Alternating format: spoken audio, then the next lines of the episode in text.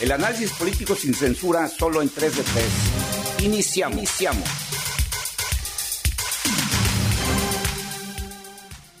Bienvenido a este capítulo de tu podcast 3 de 3.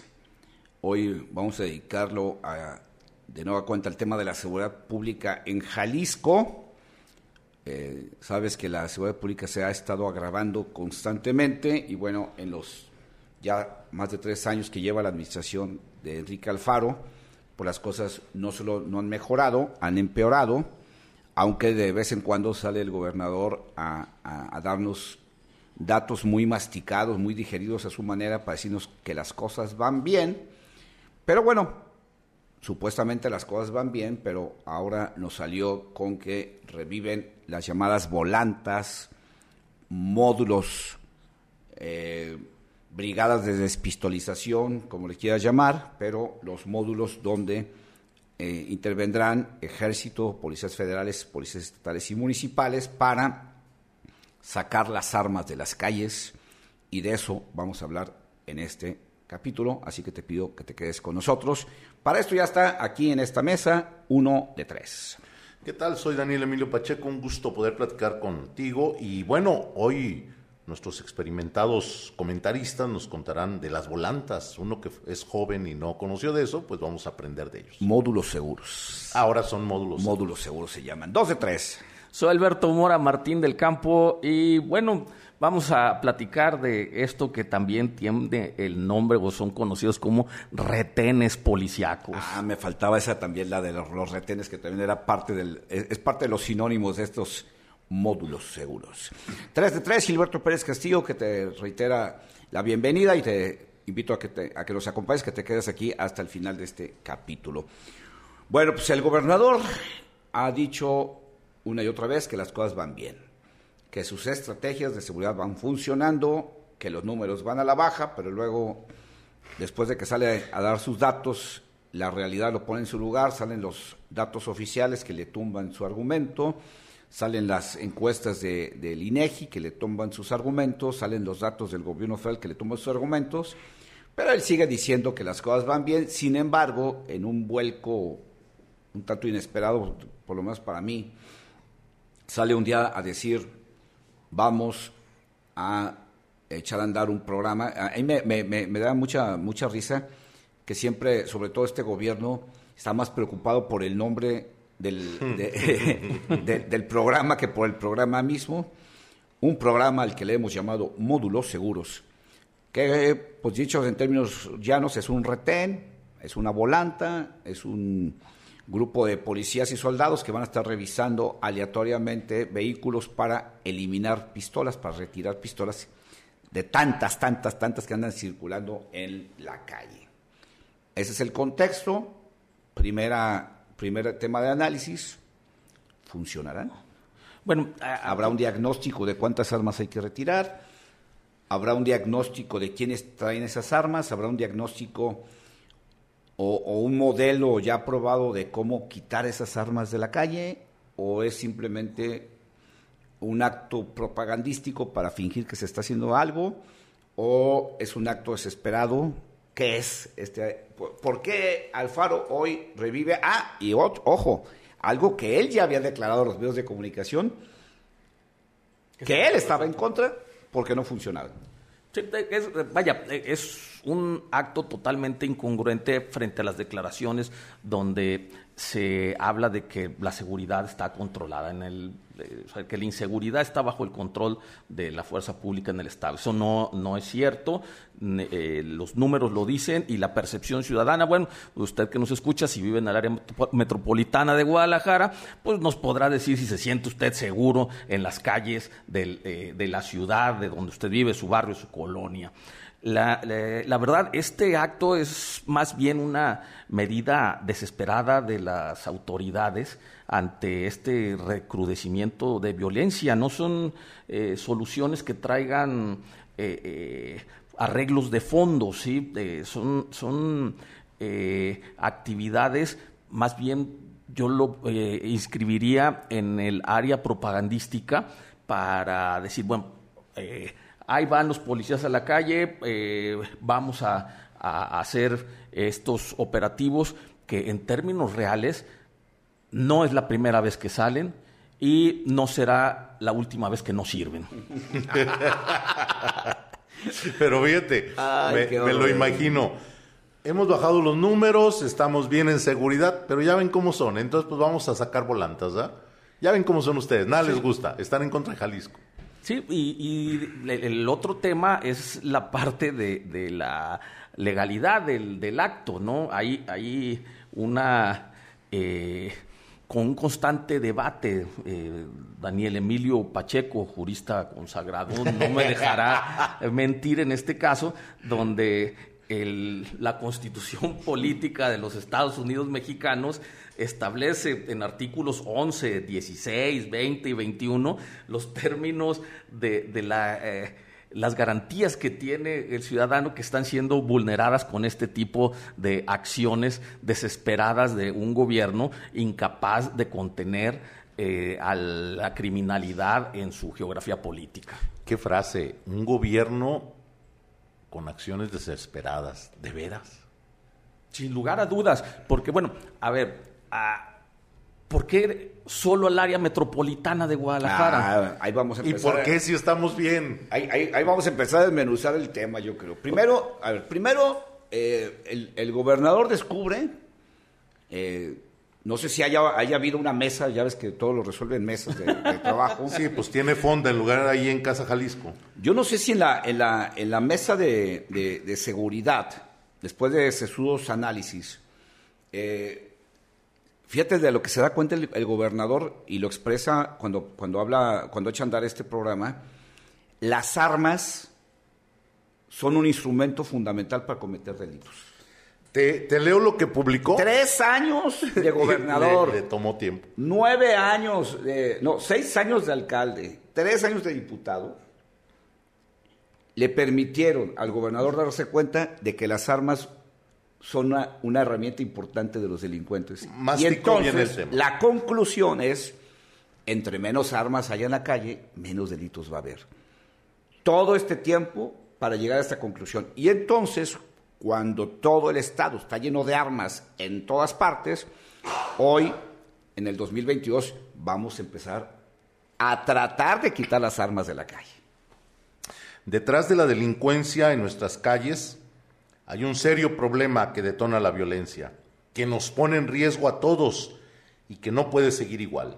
Las armas de fuego en las manos equivocadas circulando por nuestra ciudad. Esa es la realidad y tenemos que solucionarla. Ojo, ¿eh? está diciendo que esto es una realidad. Sí. O sea, es una realidad. Yo creo que todos, todos los habitantes de Jalisco sabemos que si algo anda circulando por la calle, son armas. Y todos, todos hemos visto y todos vemos todos los días gente armada por todos lados. No solo cuando vemos los actos de, violencia de las balaceras, no, se nota en las calles gente armada por todos lados. Y tú como ciudadano común no te explicas por qué tantas armas circulan de una manera tan impune. ¿no? Pero luego entra, entra este, este siguiente tema y dice, ok, vamos a hacerlo. Primero, como siempre, ¿por qué anuncias un acto que debería ser sorpresivo? Ah, mira, es que... Porque es mediático, porque no, no, no tiene el propósito de ser... Fíjense nada más esta joya que en el primer día de acción de estas volantas, la flamante subsecretaria de Derechos Humanos del gobierno de Enrique Alfaro dijo esto. Cualquier ciudadano que no quiera ser revisado tendrá todo el derecho y todas las garantías para oponerse a la revisión. pues ahí está. Pero, pero fíjense que es una estrategia muy bien armada. Si usted trae arma y lo agarra un módulo seguro punto. y le dicen, caballero, usted va a ser revisado en su automóvil. Y usted dice, no. A mí la señora Fabiola Loya, que es la subsecretaria de, Derechos Humanos del gobierno de Alfaro, me ¿Ah, dijo que yo me puedo oponer a que me revisen. Ok, caballero, siga su camino y vamos a ver si algún ciudadano acepta que lo revisemos para que le quitemos el arma y lo metamos a la cárcel. Que ahí es importante destacar, bueno, como bien decías, eh, esta propuesta es de la Mesa de Seguridad con presidentes municipales y los tres niveles de gobierno. Ahí es donde se aprobó eh, la estrategia que se llama módulo seguro por una ciudad tranquila, ¿verdad? Y ellos, el gobernador lo dice, vamos a sacar de las calles las armas ilegales que atentan contra la integridad y la paz, junto con la Secretaría de Derechos Humanos, alcaldes y corporaciones municipales del área metropolitana. Ok, entonces, para que nos quede claro, es un asunto donde va a haber soldados, va a haber policías federales, va a haber policías estatales, policías municipales. Y de vialidad. Se van a instalar en, en, en una calle, en una avenida, y entonces de manera aleatoria van a decir, usted véngase para acá, como un alcoholímetro, pero de armas. Muy discretamente, ayer, ayer estuvo es, en... como, es- es como un torito de pistolas y de, de- y- y de fusiles. de armas, ¿no? sí. Ayer me tocó pasar armado. en Patria y Tepeyac y allí estaban formados. Son dos patrullas de cada cosa, dos de la Guardia Nacional, dos de municipal, dos de estatal, dos de vialidad. Y ahí está. Y ahí te van a decir, oiga, pues usted fue, fue seleccionado para, para ser revisado, pero pues de acuerdo a las declaraciones de la subsecretaria Fabiola Loya, usted puede decir, oiga, pues yo no acepto que me revise. Y entonces dirán, siga su camino, amigo, y, y va- vamos a ver si alguien acepta que lo revisemos. Bueno, Luego hacen una invitación. Déjenme leer la invitación ver, porque está bien échale. simpática. La Comisión Ejecutiva del Consejo Estatal de Seguridad realiza una cordial invitación al arranque de la campaña Módulo Seguro por una ciudad tranquila, en el que estarán presentes, bla, bla, bla, bla, bla, bla, todo, todo el montón que va a estar. El punto será en la confluencia de Periférico y Avenida Tabachines en Zapopan a las 5 de la tarde. Esta ubicación es reservada por cuestiones operativas, bueno. Ah, por lo que solicitamos su apoyo para no difundirla en aras de conservar la espontaneidad del módulo. Ah, pero le recordamos que al acudir tomen consideraciones de estacionamiento para sus unidades, ya que el módulo se instalará sobre el periférico y no es posible estacionar sus vehículos sobre la vía. y nomás faltó que dijeran en la invitación, y de preferencia no lleve armas. no lleve armas para que no sea revisado, ¿no? Bueno, el tema, insisto, es, debería haber un mínimo de diagnóstico, es decir, calculamos que hay tantas armas en la calle y hay una meta para quitarlas, ¿no? Luego, eh, el, el tema de la espontaneidad, ¿qué ha pasado con el, con el, con el famoso torito, no? Ya todo el mundo sabe que hay grupos de WhatsApp, grupos donde se, se- Facebook, se- se reparten lo- los, los datos de dónde van a estar, pero peor todavía, muchos de ellos alimentados por funcionarios públicos. Ah, no, pues obviamente, pues ellos son los que tienen la información y los que la Hoy filtran. vamos a estar en tal lado a tal hora. Hoy vamos a estar en tal lado a tal hora. ¿no? Bueno, entonces, si para un asunto que no es tan grave, digo, es grave, por supuesto, por el tema de la, de la, de la inseguridad que genera que alguien eh, conduzca en estado de ebriedad, es un tema de seguridad también, pero digamos, no es tan grave como que te agarren portando un arma de fuego prohibida. O sea, es un delito más grave, es un delito el, el- portar arma. Pues si para los toritos hay grupos de WhatsApp, ¿cómo uno podría esperar que no los haya para los módulos seguros de despistolización? Sí, y, y vaya, en, en estos módulos yo no estoy escuchando que vaya a haber alguna representación de la Comisión Estatal de Derechos Humanos. Se les invitó. Yo creo que la señora Fabiola Loya va a estar presente ahí para En decirle... cada uno de los módulos. Si, si usted no quiere que lo revisen, señor, usted diga y usted puede seguir su camino. No, eh, vaya, eh, eh, esta parte de no le digan a nadie, o sea, de, oigan, señores de los medios, vamos a estar aquí, no le digan a nadie, dibuja de cuerpo completo de qué se trata este programa de gobierno, de una fachada más en términos mediáticos. Bueno, vamos a tener que hacer un corte para hacer una identificación de nuestras redes sociales y enseguida continuamos a hablar de esta gran... No, cierto, no es una gran idea. Quédate en 3 de 3. Análisis, Análisis sin, censura.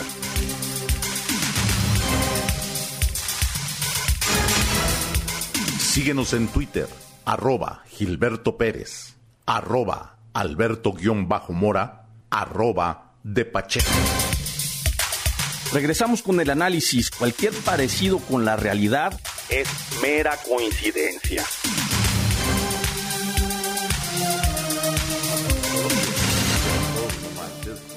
O sea, todo quieres. Quieres que inicien y quieres que informen. No, pues controla. Estamos de regreso, sí. Los ciudadanos todo queremos, porque queremos tener seguridad, queremos que se hagan las cosas bien y queremos resultados. Sí, todo, todo queremos los ciudadanos. Bueno, este es un tema de entrada, ¿no? De, entrada, el, el, qué esperar del, de, un operativo, pues que es evidente que con las redes sociales hoy pues es muy fácil de, de correr la voz de dónde se están haciendo estas cosas. Eh, y más porque les gusta, aparte, hacerlo de una manera muy fachosa, que se vea pues que ahí está todo el, operativo con ganas. Bueno, eh, el, otro, el otro elemento que creo que hay que considerar, que desde el origen, en, el, en la ubicación de los módulos, eh, empezará a darse sin duda, es el tema de la corrupción. Sabemos que nuestras corporaciones policíacas, federales, estatales, municipales, y con todo respeto para los que ponen al ejército en un altar, Sabemos también que el ejército no es una institución honesta y, totalmente entregada a la legalidad, pues es, es, esperarse que también el tema de la, de, la, de la corrupción se dará. Aquí la pregunta es, ¿quiénes podrán, que se les haya detectado un arma, pasar sin problema? ¿A quiénes, con quiénes se, se hará una excepción? Con quienes se dirá, ah, no, pues es que es el diputado, es que es el chofer del senador, es que es la escolta de fulano de tal, a ellos sí se les permite, porque pues yo creo que si quisieran hacer una revisión real, clara sobre el tema, pues hay puntos donde uno sabe perfectamente que hay una gran acumulación de armas. Hay ciertas zonas de Guadalajara donde abundan las armas, hay ciertos centros comerciales donde abundan las armas, hay ciertos antros donde abundan las armas y creo que sin tener grandes estructuras de inteligencia, cualquier ciudadano común y corriente puede saber en dónde hay armas en la zona metropolitana de Guadalajara, como para hacerlo de una manera aleatoria, al azar, a ver si por ahí nos toca la suerte de que uno de esos coches, primero, le atinemos a que en ese coche hay un arma y segunda, que acepte que se le revise para que se le quite el arma. Hay un eh, gran, un alto grado de desinformación, como en muchas otras cosas, de lo que tiene derechos y lo que no tiene derechos el gobierno a hacer y de lo que protege al ciudadano y lo que no protege al ciudadano la ley. Yo, eh, en, este caso de, las armas, bueno, eh, existe una ley de armas de, de fuego que eh, permite a algunos ciudadanos en, en algunas ocasiones, casos eh, portarlas para su propia seguridad, en tenerlas en su casa, en portarlas en su automóvil y, y está los casos muy bien especificados, ellas que no se les da difusión. Eh, transportarlas, hay maneras de transportarlas, sí, que no deben de, eh, estar cargadas estas armas, no deben de ir en el asiento en la guantera, deben de ir en la cajuela y eh, la motivación de por qué la está transportando de un lado a otro. Pero bueno, eh, la, la realidad es que ni los propios eh, policías ni las propias corporaciones de seguridad eh, tienen conocimiento de los fundamentos jurídicos que les permiten en algún momento eh, detener a alguna persona para hacer una revisión en su automóvil, en su persona. Y el argumento es porque soy la ley. Claro, o sea, la, eh, eh, policías llegan y detienen arbitrariamente a eh, personas, a mujeres, a hombres, por el simple hecho de traer portación de cara sospechosa. Sí, sí, sí. Y, y, eso no puede ser. y, es, y, como, y como eso es un asunto totalmente subjetivo. Totalmente. digo, creo que todos cuando andamos circulando en la calle que vemos policías haciendo revisiones, pues es muy notorio que en la gran mayoría de las ocasiones se trata de gente, eh, digamos, de condición socioeconómica baja, media baja, que normalmente son personas que tienen esta aportación de cara sospechosa, ¿no? Ya sea por cómo se visten, por la música que llevan, Porque andan en bicicleta o su son motito. tatuados, porque están tatuados, porque andan en moto, porque son eh, andan en bicicleta y que la mayor parte de las ocasiones son para extorsionarlos, o sea, para quitarles 500 pesos, 1000 pesos, que es lo que finalmente está buscando el policía, no está buscando la seguridad ciudadana, ¿no? Entonces, muy raras veces vemos un, un Porsche, un Mercedes-Benz, una Land Rover, un, un- un coche de ese tipo en revisión. Todavía en López Mateo sí, sí te toca ver allá, ya después del Pero algunas camionetas. generalmente, generalmente cuando la persona que conduce o los ocupantes tienen esa condición de, eh, digamos, tener una, o, o estar tatuados o tener, o, o- o aparentar una, so- una situación socioeconómica baja. O se ven muy borrachos. No, entonces dicen, dicen que se va a dar prioridad a la revisión de vehículos que se vean sospechosos. ¿Cuál es la categoría de sospechoso? no? Bueno, hay un elemento que, que cuando uno revisa experiencias de, de- de otros países, sobre todo en aquellos lugares donde ha habido eh, niveles de terrorismo muy altos, o sea, que ha habido eh, niveles de violencia elevados, Muchos de, en, en la mayor parte de las ocasiones hay un elemento que siempre está presente, que son los perros. O sea, no hay mejor herramienta para detectar armas, cartuchos, pólvora que un perro entrenado. Y en México le hemos regateado el tema a eso y yo muchas veces pregunto cuál es la razón por la que en México no se echa mano de más perros en la calle para detectar armas, cartuchos y en otro nivel de, de capacitación para detectar drogas, Pues porque sí los detectarían. porque sí los detectan. Pues por Porque, por- porque el perro, porque el perro cuando, cuando está revisando el coche, no dice, ah, este es, este es el coche del diputado. Eh, no, no, no, no. Y, y- y es de los de acá, es de los naranjas, es de los nuestros, ¿no?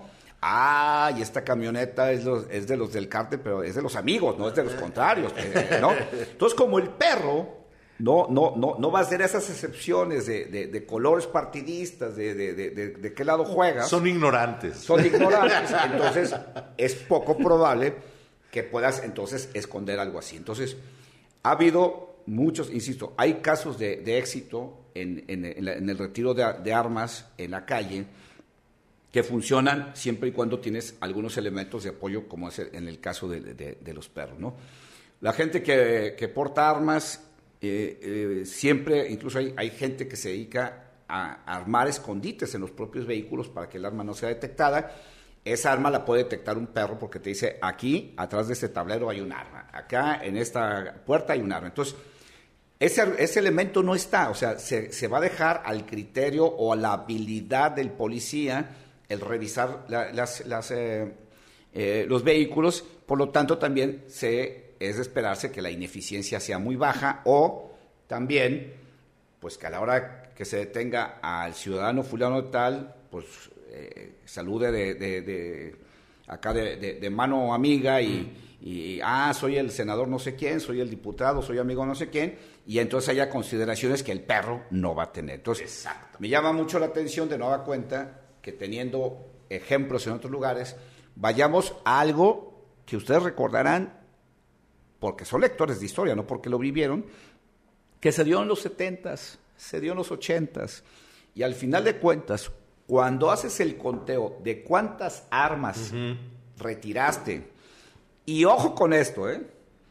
la calidad de las armas que retiraste, porque Buen lo vamos a ver, Buen punto. unos revolvercitos, este, 22 hechizo. unos cacharritos ahí, bueno, que es lo que al final vamos a ver ahí.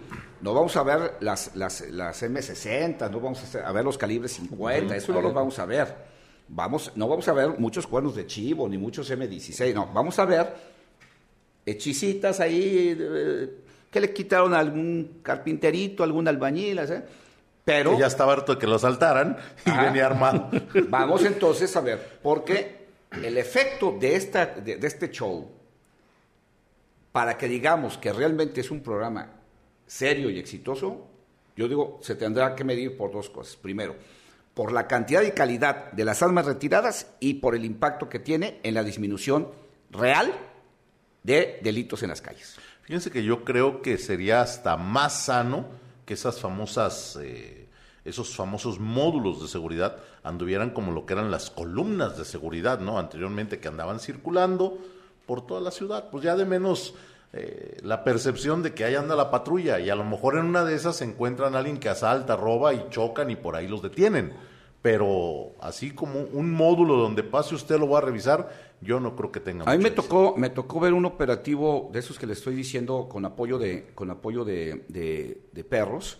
Y, y el tema era muy sencillo, ¿no? Estás hablando de un evento masivo donde por el tipo de espectáculo se podía presumir que iba a ir mucha gente con cierta inclinación criminal, por Ah, de alguna cuando te gustaba ir a Santa María. Y entonces, no, no, no fue en México, no, no, no.